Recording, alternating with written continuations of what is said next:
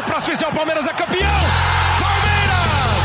Campeão! Marcelinho Marcos partiu, Marcelinho bateu! Marcos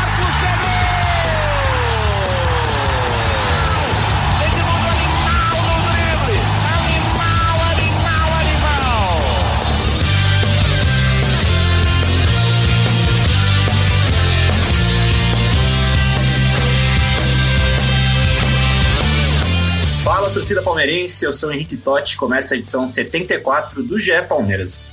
O Verdão está classificado para as oitavas de final da Libertadores. O time do Luxemburgo goleou o Bolívar por 5 a 0 no Allianz Parque. Teve gol do Wesley, do Vinha, do Veiga, do William e sim, tivemos gol do Rony. O Rony marcou seu primeiro gol pelo Palmeiras. Então acho que nada mais justo do que começarmos o podcast falando especificamente da atuação do Rony, que já vai ser um bom gancho também para falarmos de confiança. Então, para começar falando de Rony, eu estou aqui com o Zé Edgar e o Fabrício Crepaldi, setoristas do Palmeiras. Eu quero saber de vocês o que acharam da atuação do Rony. Ele finalizou quatro vezes, fez um gol, criou jogadas importantes. É, dá para dizer que agora vai, agora o Rony embala, amigos? Ah, um pouco precipitado, né? Boa tarde. Boa tarde para você, porque a gente está gravando à tarde, mas um abraço para todos os nossos ouvintes. Um abraço para o Zé, Henrique Totti. É precipitado, né? Falar que agora vai. É, a gente tem que ressaltar que o Rony fez um jogo muito bom, não só pelo gol, ele já vinha jogando bem no primeiro tempo, fez a jogada do primeiro gol, participou bastante ali pelo lado. Acho que no primeiro tempo ele foi a principal arma ofensiva do Palmeiras, com a velocidade nas bolas esticadas ali junto com o Wesley, e fez o gol, mereceu, jogou bem, fez o gol merecido. Agora vai, vamos esperar, né? É um pouco exagerado, mas o Rony, apesar do, além do gol, ele fez uma ótima partida e, e mostrou é, qualidade em outros aspectos, né? Na, na, criação de jogadas, na velocidade, até ajudando na marcação. Então o Rony teve um, um ótimo jogo ontem, mesmo com a facilidade do Palmeiras contra um adversário ruim, ele fez um bom jogo. Concordo com o Fabrício. Primeiramente, boa tarde a todos os ouvintes que nos acompanham mais um podcast do GE Palmeiras. E uma coisa que eu observei na, na partida de ontem e imediatamente me lembrou muito da fala do Ricardinho no nosso último podcast sobre o Rony. Ricardinho destacou que o Rony é um cara que precisa de muito espaço para poder jogar bem.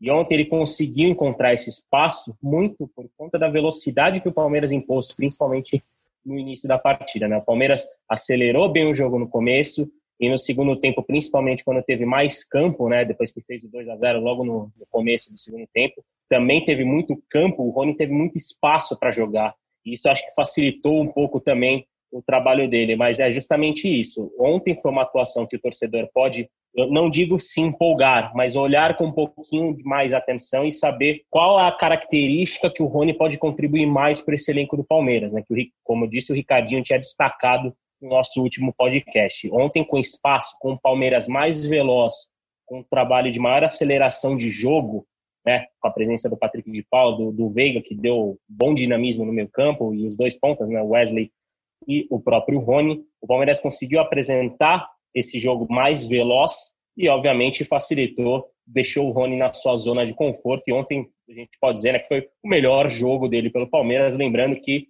ele foi o maior investimento do Palmeiras para a temporada, com mais uma contratação na casa dos 25, 30 milhões de reais. Bom, então vamos usar esse, essa atuação do Rony para falar, falar um pouco de confiança. Que um jogador, quando faz um gol, principalmente o primeiro gol pelo time, adquire uma confiança e a confiança também que o time adquiriu numa goleada. Durante o jogo eu estava tava lembrando daquela frase do Luxemburgo que ele, que ele falou numa coletiva, que não precisava fazer o segundo gol, e aí os gols contra o Bolívar foram saindo, e é óbvio, né? A cada gol a, a confiança vai aumentando, o jogo vai melhorando, os jogadores vão arriscando.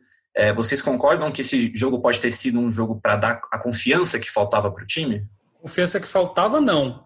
Acho que não, porque o Bolívar é um time muito ruim. O Palmeiras fez o que tinha que fazer. Óbvio, é uma goleada, foi muito bom, mas assim, eu não acho que é ah, agora o Palmeiras vai deslanchar. Não, não acho não. Acho que foi importante para dar confiança. O Rony talvez seja o grande caso com relação a isso. Fez o gol, tirou essa zica. O Vinha fez um gol também, aquele que que vinha em baixa, principalmente, de, acho que desde que o futebol voltou, né, lá daquele jogo contra o Corinthians que ele se machucou, ele não vinha jogando bem, Mas eu, eu ainda tenho um pouco de pé atrás de que isso vai fazer o Palmeiras deslanchar na temporada. Não, foi um jogo muito bom contra um time muito ruim. O Palmeiras tem todos os méritos pela vitória, mas acho também precipitado falar que ah, agora vai e o Palmeiras vem com tudo. Mas só devolvendo uma pergunta para o Fafs, é, Zé, só um minutinho. Se o resultado tivesse sido outro, Fabrício, um 1 a 0 magro, um 2 a 1 é, a gente estaria falando também é, da, da, qualidade do Bolívar? O, o Bolívar não tem qualidade. Mas e se fosse então... esse resultado? A gente estaria falando? Porque às vezes parece que a gente desmerece um pouco, talvez, uma goleada só porque o, o time é fraco. Porque o Bolívar é fraco, de fato. Não, eu, eu não estou desmerecendo a, a, goleada. Eu acho que a goleada foi merecida e o Palmeiras jogou muito bem. Mas eu não acho que é um jogo para empolgar. Sim. Entendeu? É, não acho que é por isso, por causa desse jogo, que o Palmeiras vai agora vai deslanchar. Até porque o primeiro tempo do Palmeiras não foi incrível. Foi um jogo bem mais ou menos, até criou algumas chances, fez o gol logo no comecinho, mas sofreu riscos, correu riscos com o fraco time do Bolívar. E assim, eu, todo mundo que acompanha o podcast sabe que eu não não sou contra o trabalho do Luxemburgo, acho que tem problemas, mas eu não sou daqueles que, que fala fora Luxemburgo o tempo todo. Acho que tem muitas coisas boas, mas eu também não acho que é para se empolgar, não. Eu, é, foi uma vitória muito boa, mas com pés no chão, assim. Não me, não me empolga totalmente, não. Zé. Concordo, concordo também, porque eu acho que o jogo de ontem do Palmeiras pode ser dividido em três etapas. Embora o jogo tenha dois tempos, eu divido o jogo do Palmeiras ontem em três etapas. Um início muito bom, com marcação lá em cima, conseguindo impor velocidade e abrindo o placar muito cedo, que nesse tipo de jogo é fundamental. Aquele adversário que vem um pouco mais retrancado, que vem né, tentar trabalhar mais no próprio erro do mandante, né? Conforme o tempo vai passando, a gente vê isso muito em jogo de Libertadores, né? Só que depois do 1 a 0 o Palmeiras perdeu todo o dinamismo que teve nos primeiros minutos. O Palmeiras voltou a ser um time mais lento para trabalhar a bola, é, não foi um time intenso na marcação e deu muito espaço para o Bolívar. A gente, a gente, poderia estar falando de outro jogo se não fosse o Everton. O Everton, na primeira etapa, ele fez três boas defesas, né? Em três oportunidades que o Bolívar teve no primeiro tempo. E como, como só reforçando o que o Fabrício falou, o Bolívar é um time ruim, é um time que não tem uma qualidade para bater de frente com uma equipe como o Palmeiras. E essa equipe, mesmo com uma equipe limitada, conseguiu três boas chances em menos de 45 minutos. Se não fosse o Everton, o Palmeiras viraria o primeiro tempo fatalmente com um empate de 1 a 1. E aí a situação do segundo tempo seria totalmente diferente. E aí a gente vem para a parte boa do jogo, assim, né, uma nova parte boa, que é o segundo tempo, que novamente o Palmeiras conseguiu acelerar o jogo, conseguiu voltar de uma, de uma, uma postura mais agressiva, fez o segundo gol muito cedo e aí deslanchou. E aí, quando deslanchou, fez o que dele se esperava diante de um adversário tecnicamente pior. Se impôs. Se impôs como há muitos jogos não, não, não fazia. E, e, e, aí foi muito bem, com o Veiga atuando mais solto, com os dois pontas jogando, com o Vinha indo muito para o setor ofensivo, tanto que o Vinha terminou com duas assistências além do gol, né? Então, o, o jogo do Palmeiras é, não é uma, eu acho uma amostra muito pequena para a gente falar porque o torcedor pode se empolgar. Há coisas positivas, mas também há pontos negativos, porque, como, como eu disse há pouco, é complicado uma equipe de uma qualidade técnica é, limitada como o Bolívar ter três chances de gol, três boas chances de gol como teve com o Everton, inclusive dentro da área, que o Everton precisou pegar ali no reflexo. É, o saldo é muito mais positivo, mas não eu não recomendo que o torcedor se empolgue. Precisa de uma amostra maior, precisa de uma sequência de jogos bons e mostrar evolução a cada partida. Até porque a gente só vai ver uma evolução do time partida a partida, porque é quarta domingo, quarta domingo, quarta domingo, né? Então o Luxemburgo tem pouco tempo para trabalhar, então tem que ser no jogo que a gente vai ver e, por exemplo, se no sábado contra o Ceará for uma atuação tão boa ou até melhor, aí a gente vai poder né, olhar o Palmeiras com outros olhos. E quem sabe até no próximo podcast falar, ó, torcedor, agora você pode ficar um pouco mais feliz, você pode se empolgar um pouco mais, porque o Palmeiras está indo no caminho certo. É isso. Então, por enquanto, é o famoso torcedores calma. É, Exatamente. Muita gente mandou perguntas para a gente no Twitter. É, queria já ler uma aqui. O Jonathan Moraes, ele começa falando sobre o esquema tático, que o Lucha começou a partida. Ele pergunta o seguinte: o que, que falta para o Lucha manter esse esquema com dois pontas e um centroavante, mesmo o time jogando bem melhor assim? Primeiro, vocês acham que o time rendeu mais com esses dois pontos abertos? É, rendeu mais no segundo tempo? É, o que, que vocês acharam dessa formação? É melhor mesmo? Se pegar por ontem, rendeu. Rendeu bem, justamente porque foi assim que o Palmeiras, no primeiro tempo mediano, conseguiu se destacar com velocidade pelas pontas, com passes longos, passes esticados. Isso deu certo. Agora, eu, eu não concordo que esse esquema rende mais, até porque o Luxemburgo parou de usar esse esquema porque o outro passou a render mais. Jogar com mais um meia de criação, o Zé Rafael jogando no meio como é, aquele homem pelo lado esquerdo, mas fazendo às vezes um terceiro volante, às vezes um quarto homem do meio. Então, eu não, não acho que, que esse esquema é o melhor, que por que, que ele não joga. Não estava jogando com esse porque os jogadores nessas funções não estavam rendendo, jogando com jogadores abertos. Quem é o principal cara para jogar aberto no Palmeiras? É o Rony. Não acredito que o torcedor que mandou essa pergunta, que esqueci o nome dele. Jonathan Moraes. É... Como? Jonathan Moraes. Não acredito que o Jonathan Moraes ache que o Rony vinha fazendo um bom papel. Então, não tem como a gente colocar que o esquema com três atacantes é o que é o melhor e que o Palmeiras joga melhor assim. Vinha melhor com dois com dois atacantes só, sendo um de velocidade, e ontem realmente foi muito bom. Na cabeça do Luxemburgo, nesse momento, o, ainda o esquema com quatro no meio é o, o principal. E ele não foi usado ontem Primeiro, porque eu acho que ele tentou um esquema mais ofensivo diante da fragilidade do Bolívar em casa. Mas também porque os três principais jogadores do meio de campo, vai junto com o Patrick de Paula, eles estão suspensos no, no jogo de sábado. É, Gabriel Menino, Zé Rafael e Lucas Lima. Então ele já usou o time que provavelmente ele vai usar contra o Ceará. Então, para o Jonathan não se empolgar muito por aquilo que a gente imagina, por aquilo que a gente sabe, parece que o Luxemburgo não vai não abriu mão do esquema com quatro no meio de campo, não. Foi uma, uma situação para um jogo por conta das suspensões no fim de semana e por conta da fragilidade do adversário também. É, exa é exatamente isso. Foi uma situação de ocasião, até porque além dos, do, né, dos desfalques que o Palmeiras vai ter no Campeonato Brasileiro, o Palmeiras tinha os seus dois principais homens de ataque, poderíamos dizer assim, fora ontem contra o Bolívar, que é o Luiz Adriano e o Gabriel Veron, né, que vinha sendo titular nas últimas semanas. Eu também acho que, que o Luxemburgo tem a ciência de que esse esquema né, com, com dois pontas pode ser interessante e realmente pode ser interessante durante a temporada. Mas o Palmeiras vinha apresentando resultados com outro tipo de esquema. É, eu acho, eu tenho, tenho a ciência que a cada jogo vai, deve pedir uma abordagem. Essa pode ser uma abordagem interessante em partidas contra adversários mais frágeis no Allianz Parque. Mas não necessariamente seria o melhor esquema do Palmeiras, até por conta de que de, de opções, né? Opções titulares do Palmeiras estavam fora ontem contra o Bolívar. E eu, eu dou mais atenção justamente a Gabriel Veron e Luiz Adriano, que mudam um pouco a característica do time, principalmente o Luiz Adriano, né, que é um cara que até sai da área, né, tem boa movimentação, mas é um homem de área muito mais do que o William, por exemplo. Uhum. Zé, eu estava vendo que muita gente perguntou sobre, falou sobre um time base, é, que o Luxemburgo não consegue manter o mesmo time.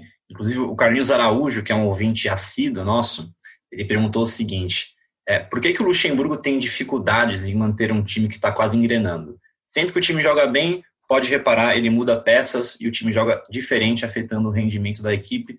Um abraço a todos e obrigado. E em cima disso, eu pergunto, tanto que até estranho um pouco essas perguntas, porque numa temporada tão apertada como essa, né? Jogo quarta e domingo, quarta e domingo, é meio impossível o Lucha manter um time base, né? Não, é, é, é o que você falou, é impossível. A gente vi, é, o Luxemburgo falou ontem na coletiva sobre a pandemia, né? Que é uma coisa estranha que tem acontecido no futebol. Apesar de eu não concordar com algumas coisas que ele falou na entrevista coletiva, mas essa eu concordo que a pandemia trouxe um contexto totalmente diferente para o futebol principalmente futebol brasileiro. As equipes que não têm tanto elenco estão sofrendo muito nesse início de campeonato brasileiro. Início não, porque já temos quase um terço de, bola rolando no Campeonato Brasileiro. Então é natural um time como o Palmeiras, que embora não tenha aquele elenco recheado dos últimos anos, né, que o investimento tenha é, sido fechado um pouco né, nessa temporada, tem um elenco ainda muito à frente da maioria dos concorrentes. E ainda reforçado por nomes de base como o Menino, como o Patrick e como o Gabriel Veron. Né? Então eu acho que é meio inevitável e é até inteligente por parte do Luxemburgo, nesse sentido, rodar um pouco mais. E, e, é, e é, impossível. A gente, a gente, sabe que muitas vezes o torcedor pode se irritar do Luxemburgo, por exemplo, tirar uma peça, tirar um jogador mesmo bem, sei lá, embalado por dois, três jogos bons, acabar sacando e poupando. É, mas o Luxemburgo não faz isso simplesmente da cabeça dele. O Luxemburgo tem uma equipe dentro do Palmeiras, de, principalmente de, fi, de fisiologia, de preparação física, que eles têm um papel importante nesse sentido e numa temporada atípica como a que a gente vive. Então vai ter muito jogo que o fisiologista ou o preparador físico vai chegar no Luxemburgo e falar, ó, por, por exemplo, ó, o Gabriel Veron tá com CK alto, tá com, tá, fisicamente não tá tão bem, então acho melhor segurar ele agora, porque vão ter mais jogos importantes lá na frente. Então esse é um desafio a mais que o Luxemburgo, como técnico experiente, está fazendo isso no Palmeiras, e eu acho que essa pode ser uma das principais dificuldades para querer embalar um time titular totalmente, né, ter o, o, todo mundo saber do, do goleiro ao ponta esquerda do Palmeiras nessa temporada. Eu acho que a gente vai ter uma noção mais dos 11 ideais do Palmeiras quando afunilar. Daqui, talvez, dezembro, janeiro, ali, né, que for uma reta final de temporada, ali o torcedor vai poder tirar uma conclusão nesse sentido, de que o Luxemburgo é, não encontrou o time ideal, por exemplo. Mas eu acho que nesse conceito de pandemia, nesse contexto que a gente vive, é, é inevitável não mudar duas, três peças, mesmo os jogadores que estão jogando bem, por simplesmente questões físicas, porque o Palmeiras a, a gente até vai, pode, vai falar isso pouco mais detalhadamente no podcast, mas o Palmeiras ganhou, ganhou mais uma competição de brinde agora, né? Hoje foi sorteado na Copa do Brasil. Então, tem que trabalhar bem o elenco, tem que, infelizmente, para o torcedor, muitas peças vão ser poupadas, porque é, é uma temporada típica e o Luxemburgo precisa ter o melhor dos seus jogadores. Bom, então vamos falar um pouquinho dos destaques individuais das partidas. Quero saber do Fabrício os três principais destaques individuais do Palmeiras no jogo. E desculpa se vocês estão ouvindo um carro da pamonha aí, porque está passando aqui na minha rua, então ignorem caso esteja ouvindo. Você não pretende adquirir uma pamonha para comer nessa tarde, Henrique Totti? Infelizmente, já é Palmeiras está sendo mais importante nesse momento. Também, também a pamonha geralmente se come quente, né? E tá um tanto quanto calor para comer uma pamonha agora, né? Ah, tá é, então, Esse calor ah, não, ah, não seria tão recomendável comer uma pamonha agora. A gente, a gente perdoa você caso alguém ouça o carro da pamonha passando. É, destaques individuais. Vinha, jogou muito bem. Na verdade, vou começar pelo que eu achei que foi o melhor, que foi o Wesley. É, uma assistência sem querer para o gol do William, uma assistência linda para o gol do Rony, um lindo gol e assim criou pelo menos mais duas boas chances, é, jogou com muita velocidade. Ele é, é, legal de ver o Wesley jogar porque ele é um cara que vai para cima, né? Independentemente da, da situação, ele pega a bola, vai para cima. Ele tem essa característica, algo que está em falta no, no futebol brasileiro. Também acho que tem que ter um pouco de calma com ele. Não acho que é um craque, mas ontem ele foi muito bem no jogo. Vinha, acho que foi muito bem também, que fez gol também, deu duas assistências é, o primeiro tempo dele foi irregular, ele cometeu alguns erros bobos, como vinha, como vinha acontecendo, como vinha, né? É, ele errou alguns passes na saída de bola, deu alguns vacilos, mas melhorou muito.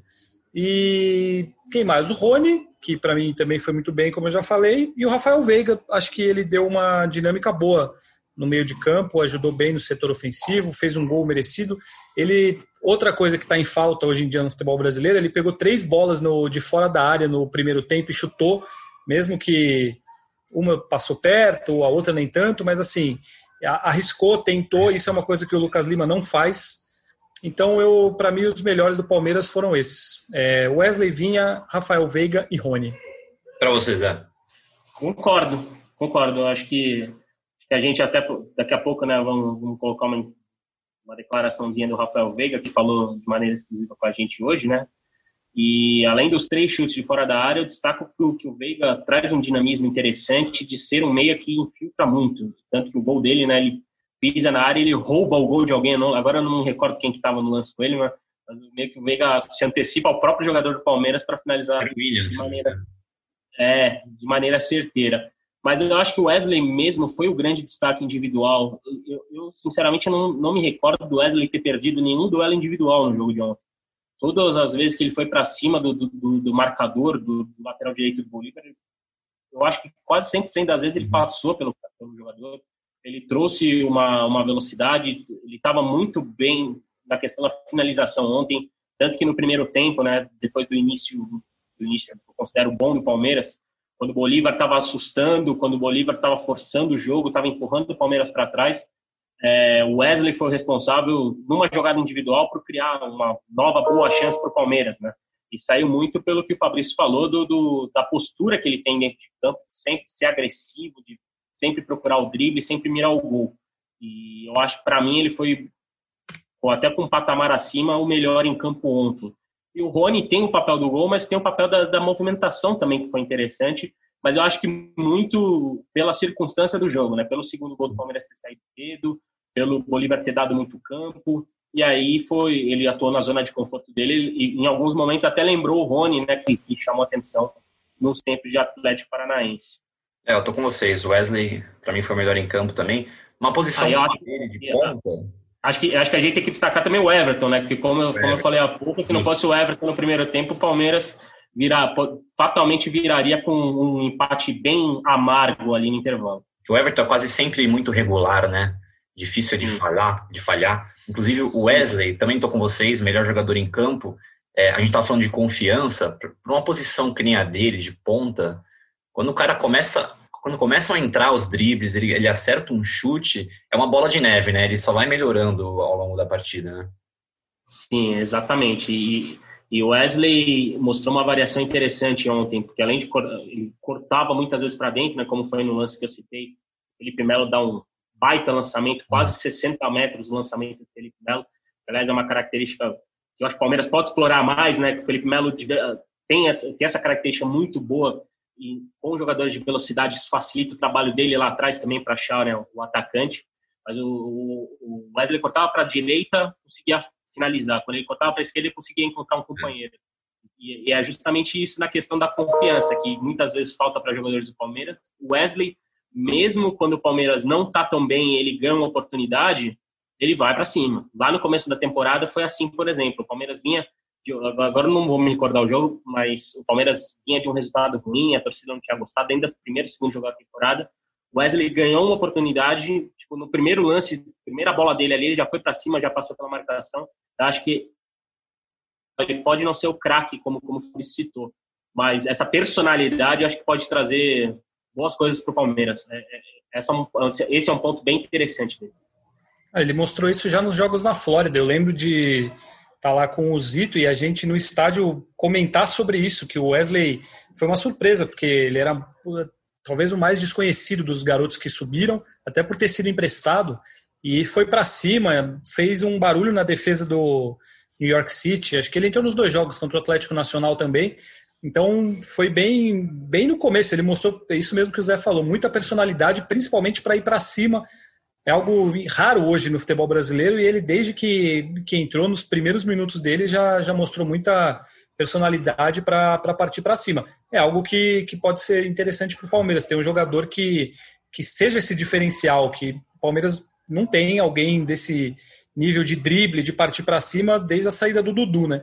E se esperava isso do Rony, mas já viu que ele não é esse jogador, ele é um cara para jogar mais com espaço, com bola longa, o Gabriel Veron acho que ainda não mostrou isso. Quem está mostrando mesmo essa qualidade de drible curto, de habilidade, é o Wesley, e isso pode ser bem importante para o Palmeiras. É isso. O Zé Edgar falou que entrevistou o Rafael Veiga nessa quinta-feira. É, a gente vai ouvir um trechinho da entrevista que muita gente perguntou sobre o, sobre o Rafael Veiga, né, Zé? Falando se agora, se agora vai, assume a posição de titular. Mas o Rafael Veiga faz parte do looping chamado meio-campo do Palmeiras, né? Um entra, joga bem, depois joga mal, sai, o outro entra, joga bem, joga mal, sai. É, vamos ouvir o Rafael Veiga, então. Bom, em relação a essa questão do meu melhor momento aqui, é, pode ser que sim. No ano passado também tive uma sequência e fiz gols né, com, com o Felipão, mas eu acredito que além de estar tá fazendo gol, estou fazendo bons jogos, né? Então, eu fico feliz por isso, isso dá uma confiança a mais, né? É algo que eu estava buscando. É lógico que todo jogador precisa de uma sequência, conforme ganha sequência, ele fica mais confiante, né? Ele começa a achar espaços no campo, que às vezes você jogando um jogo, sai no outro, ou enfim, né? Não acontece, né? Fazia tempo que eu não jogava, acho que mais de um ano que eu não jogava 90 minutos, né? E ontem eu consegui jogar, então foi muito importante também para mim. É, em relação a, a ganhar a posição, o titular, eu acho que é importante sim o que eu fiz para trás, mas eu tenho que continuar mostrando, né? Porque o futebol, querendo ou não, é uma empresa. Você tem que estar tá produzindo o tempo inteiro. Parou de produzir, as coisas mudam. Bom, a gente acabou de ouvir o Rafael Veiga, então. O Zé fez essa entrevista agora à tarde. A gente está gravando na quinta-feira esse podcast. É, Zé, como que foi essa entrevista? Qual, qual a impressão que o, que o Rafael Veiga passou para você? Cara, foi, foi um papo interessante, principalmente quando, quando a gente falou da, que, da, da questão dele ter a maior chance, diríamos assim, de embalar no Palmeiras, né? Porque a gente até apresentou esses números, o Rafael Veiga pode e deve, no sábado, né, no jogo contra o Ceará, engatar a maior sequência de jogos dele pelo Palmeiras. O Rafael Veiga só fez cinco jogos seguidos pelo Palmeiras. Dessa terceira vez que acontece isso, as outras duas tinham sido lá com o Luiz Felipe Scolari. E agora, principalmente depois da atuação de ontem, o Rafael Veiga parece ter conquistado um espaço a mais dentro do elenco do Palmeiras e, e ele mesmo né, tem, tem a ciência disso. É, ele falou muito sobre a questão da motivação, né, de, de, saber que todo mundo ali daquele setor tem qualidade para jogar e de que ele não é diferente disso. Ele destacou muito a questão de como o Luxemburgo é diferente no tipo de, de cobrança sobre o jogador. Até eu tentei, ele, ele sempre citou que o Luxemburgo, ele falou umas duas ou três vezes que o Luxemburgo era diferente, que o Luxemburgo era diferente a gente quis saber, né, qual, por que, que o Luxemburgo era diferente. Ele falou na, que é a forma de abordagem e que a relação dele é ótima com o Vanderlei, que isso deixa ele bem à vontade para crescer e, e, pegar mais confiança para conseguir a vaga de titular do Palmeiras. Né? O Rafael Veiga fez gol, o Rafael Veiga jogou bem e provavelmente deve ser titular contra o Ceará. E, e ele mesmo classificou esse como o melhor momento dele pelo Palmeiras, né? Pode, pode ser classificado como o melhor momento dele pelo Palmeiras. Isso que eu achei interessante e pelo menos pelo jogo de ontem faltava uma atuação é, influente assim de, de um meio campista como ele veio ontem mas como a gente já citou no início do podcast não dá para empolgar porque a gente tem que levar em consideração a qualidade do Bolívar e o contexto do jogo, né? Do Palmeiras fazendo 2 a 0 logo ali no início do segundo tempo e abrindo espaço para principalmente o Veiga também teve muita liberdade, pôde atuar bem é, durante os 90 minutos. Só dando uma moral para quem mandou pergunta para gente, a Lígia Borba e o José Gomes perguntaram exatamente isso sobre o Rafael Veiga, se ganha a vaga de titular e tudo mais. O Fabrício queria falar do looping do meio de campo, né, Fábio? É, assim, realmente não dá para a gente falar nada do Rafael Veiga pegando pelo histórico, Sim. porque eu, isso é uma coisa que eu, que eu falo aqui há algum tempo. O Palmeiras tem quatro jogadores que eles quando eles estão fora e entram no jogo e entram bem, a torcida fala: ah, ele tem que ser titular. Zé Rafael, Rafael Veiga, o Lucas Lima e o Gustavo Scarpa, que agora está totalmente esquecido. Só que aí eles jogam como titular. Fala, Zé. Esquecido, só desculpa interromper, Fabrício, só sobre o Scarpa, esquecido por opção do Luxemburgo, né? Sim. O Luxemburgo e a comissão técnica decidiram deixar o Gustavo Scarpa fora da lista de relacionados. E o Luxemburgo deu a entender durante a entrevista que é por questão do dia a dia, por questão de desempenho de treinamento. Exatamente, por isso que, que ele não tem sido aproveitado. Ele jogou quatro minutos nos últimos nove jogos, foi contra o Bolívar, fora de casa. Então, ele, assim, não dá para dizer que ele está fora dos planos, obviamente, mas ele é um jogador hoje que, que o Luxemburgo não tem contado e aí, até uma opinião, é, que eu acredito que esteja acontecendo isso, o Palmeiras, isso na verdade é um fato que o Palmeiras busca negociar o Gustavo Scarpa. Já houve conversas com times do Oriente Médio, da Turquia, teve aquela do Almeria no começo do ano, mas elas acabaram não, não andando. A do Almeria até foi a que ficou mais perto de dar certo. E, e se ele jogar no Campeonato Brasileiro, ele forma, ele faz os sete jogos e aí ele não pode jogar em outra equipe do Brasileirão. Então, o Palmeiras está dando uma segurada no, no, Gustavo Scarpa também por causa disso, no brasileiro principalmente. Agora, o que eu dizia sobre o looping é que esses jogadores, quando eles são titulares, eles não rendem. Aí a torcida pede para eles saírem, para entrar aquele que entrou no segundo tempo e foi bem.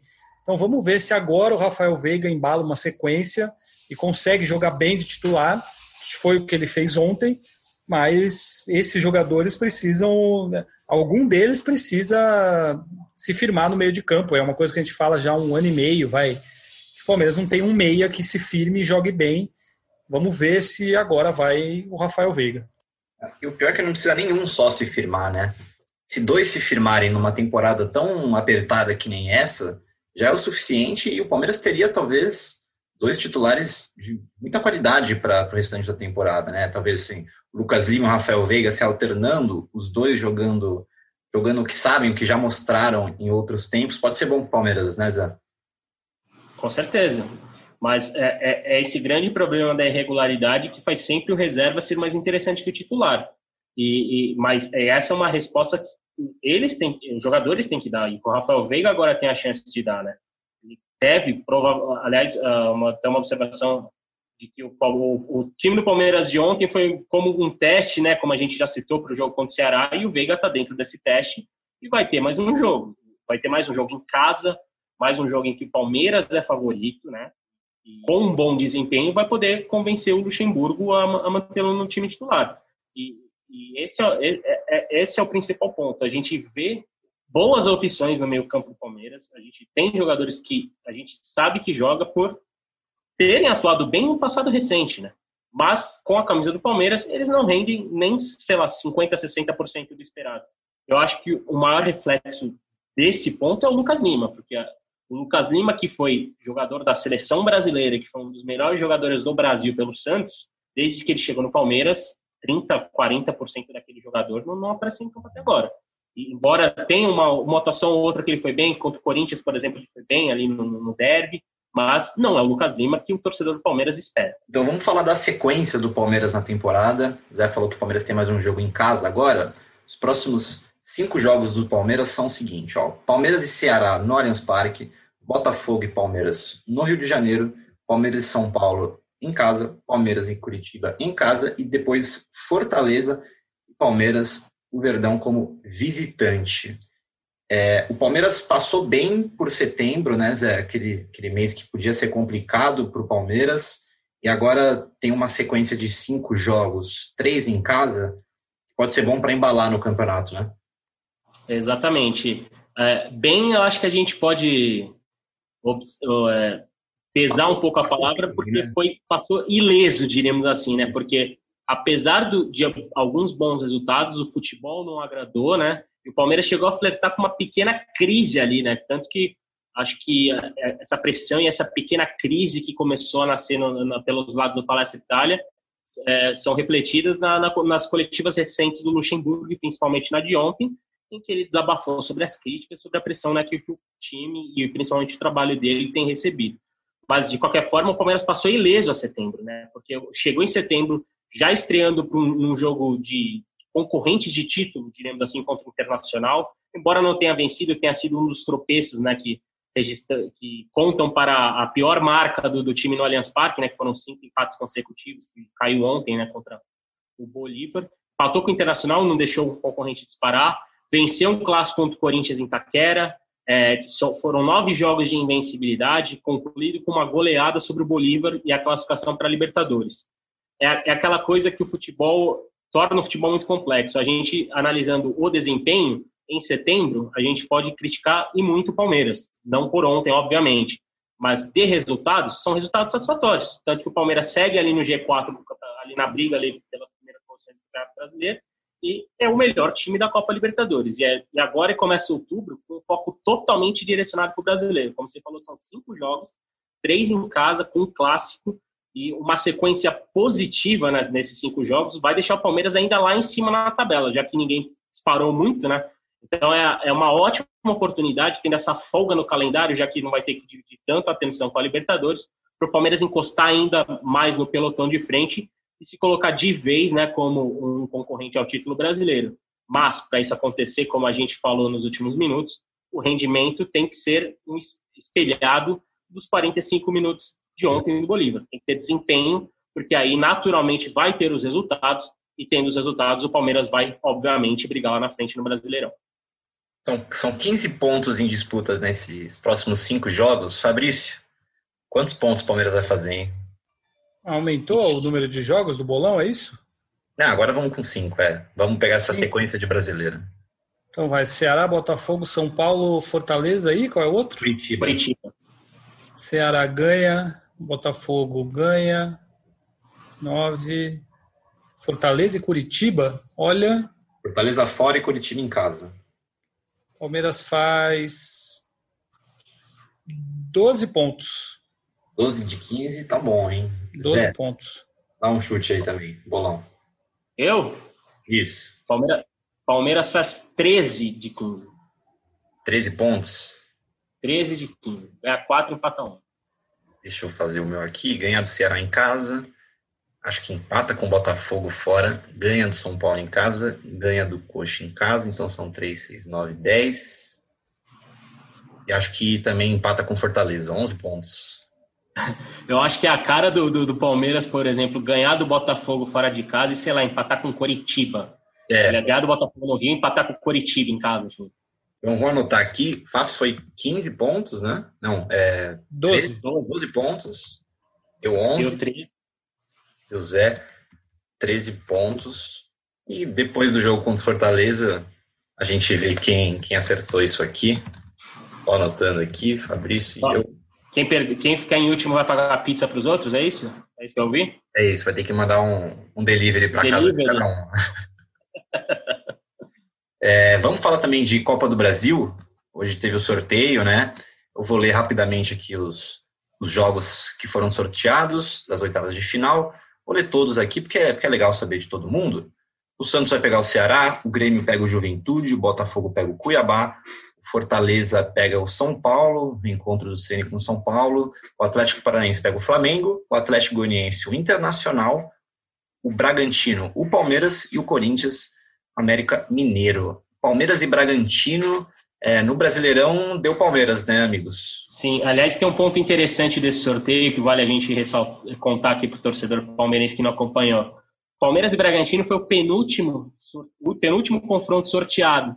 E até esse penúltimo confronto, a primeira bolinha ali que saiu foi do Palmeiras. E rede, as, redes, as redes sociais estavam empolvorosas, porque a chance de, de acontecer um derby nas oitavas de final foi grande. Foi até basicamente a última bolinha, né?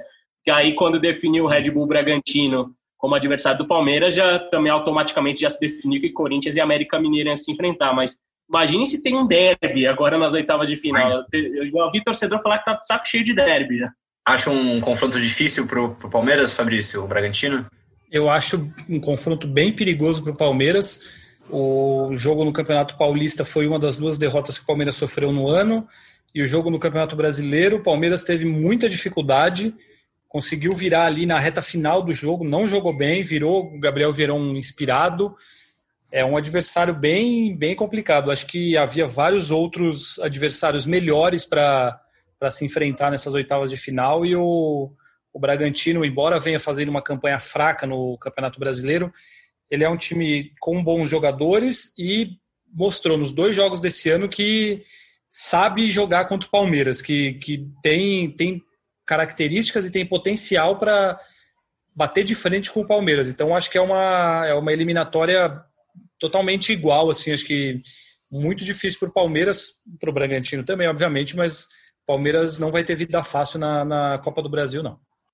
É, e só, só, um, só um destaque que o Palmeiras decide em casa o confronto, né? A CBF sorteou horas depois de, de definir os confrontos, sorteou os mandos de campo e o Palmeiras vai decidir no Allianz Parque o duelo contra o Bragantino. Bom é que o Luxemburgo tá matando a saudade de Bragança Paulista, né? Porque terceira vez no ano que ele vai que ele vai jogar lá, vai poder fazer tchauzinho para o prédio onde ele morou, vai ver lá o X, X Luxemburgo na lanchonete do estádio. Tá matando a saudade da, da cidade que o revelou para o futebol, digamos assim. Uma pena que você não vai poder ir cobrir esse jogo, né, Fabrício? Eu não sei, viu? Porque a gente não foi no jogo do, do brasileiro, mas talvez na Copa do Brasil a gente possa ir, né? É, nunca se sabe. E se for, olha só, se for, eu comerei um X calabresa É, que, aliás, deixa eu fazer uma confidência aqui. Por favor, esse lanche, qual é o nome dele para vocês? É X Calabresa? X Calabresa? É, o, é, linguiça, queijo e pão. Como é que chama? Ah, eu acho que eu, chamo, eu acho que eu chamo de lanche de linguiça. Ah, é? É. É porque, é porque minha esposa que grita aqui ao fundo, um dia desse eu falei que estava com vontade de comer X calabresa, ela não entendeu o que era, achou que era para pegar tipo um paio, aquela calabresa que vai na sopa e comer com pão. E não, é, é para mim é, o, é a linguiça com, com igual aquele que tem lá em Bragança. Então, mas é por quê? Porque nas lanchonetes e bares esse lanche, lanche se chama X calabresa. Enfim, se eu for novamente ao na Bia Bichedi, certamente comerei um X calabresa, porque é muito bom o lanche lá do, do estádio. Quem tiver a oportunidade um dia aprecie, porque realmente é muito bom. E tem para trazer para São Paulo, hein? Dá para trazer a, a linguiça de Bragança de vários sabores. Eu vou torcer para você ir trazer para gente, então. Tranquilo. Se eu for, trarei a encomenda. Bom. Acho que então dá para a gente encerrar esse podcast. A gente pode falar muito mais de Copa do Brasil mais para frente, porque ainda não tem data confirmada dos jogos, né? Ainda não. É, o, a, a, primeira eliminatória vai ficar para o dia. Peraí, deixa eu confirmar, pegar na minha anotação aqui. Na semana do dia 28 e 29, né? Uhum. Esses são é, os jogos de ida. E os jogos de volta, se eu não me engano, são na semana seguinte. Acho que é isso mesmo. Os jogos de ida, né? São, ainda entram para aquele para o mês de outubro do Palmeiras, né? Que a gente, que a gente falou. Perfeito, então. O Henrique Totti, você que é um frequentador de estádios, qual é o tipo de alimento você gosta de comer no estádio? No estádio? É. Depende do estádio, né? Que tem, tem muito estádio que, que é caro as coisas para comer, né? Qual foi um marcante para você, assim? Ah, talvez o, o, famoso pernilzão, né? Ali no Paquimbu. É sempre bom, né? Você tá com aquela fome. Pode ser que, que faça um estrago mais para frente, depois do jogo? Pode. Mas na hora Sim. é muito prazeroso, eu diria. Sim. Aí você vê o cara pegando aquela garrafinha de água com um furinho na tampa e jogando aquele molho escuro que a gente não sabe do que é feito, né? Pequenos prazeres da vida, né, Fabrício? Exatamente. Pequenas aventuras, pequenos riscos que corremos, né? Mas vale a pena. É, então vamos encerrando aqui o podcast do Palmeiras, a edição 74. Agradecer a todo mundo que mandou mensagem no Twitter. Não deu para ler todas, mas muitas foram repetidas, então acho que a gente conseguiu responder bastante gente. Agradecer o Zé, Fabrício pela participação de sempre. A gente volta na próxima segunda-feira, depois da rodada do Brasileirão. E lembrando que você pode escutar a gente em ge.globo podcasts, no Spotify, no Pocket Cast, no Google Podcast e na Apple Podcast. Muito obrigado pela audiência e partiu Zapata. Partiu Zapata, sai que é sua, Marcos! Bateu para fora!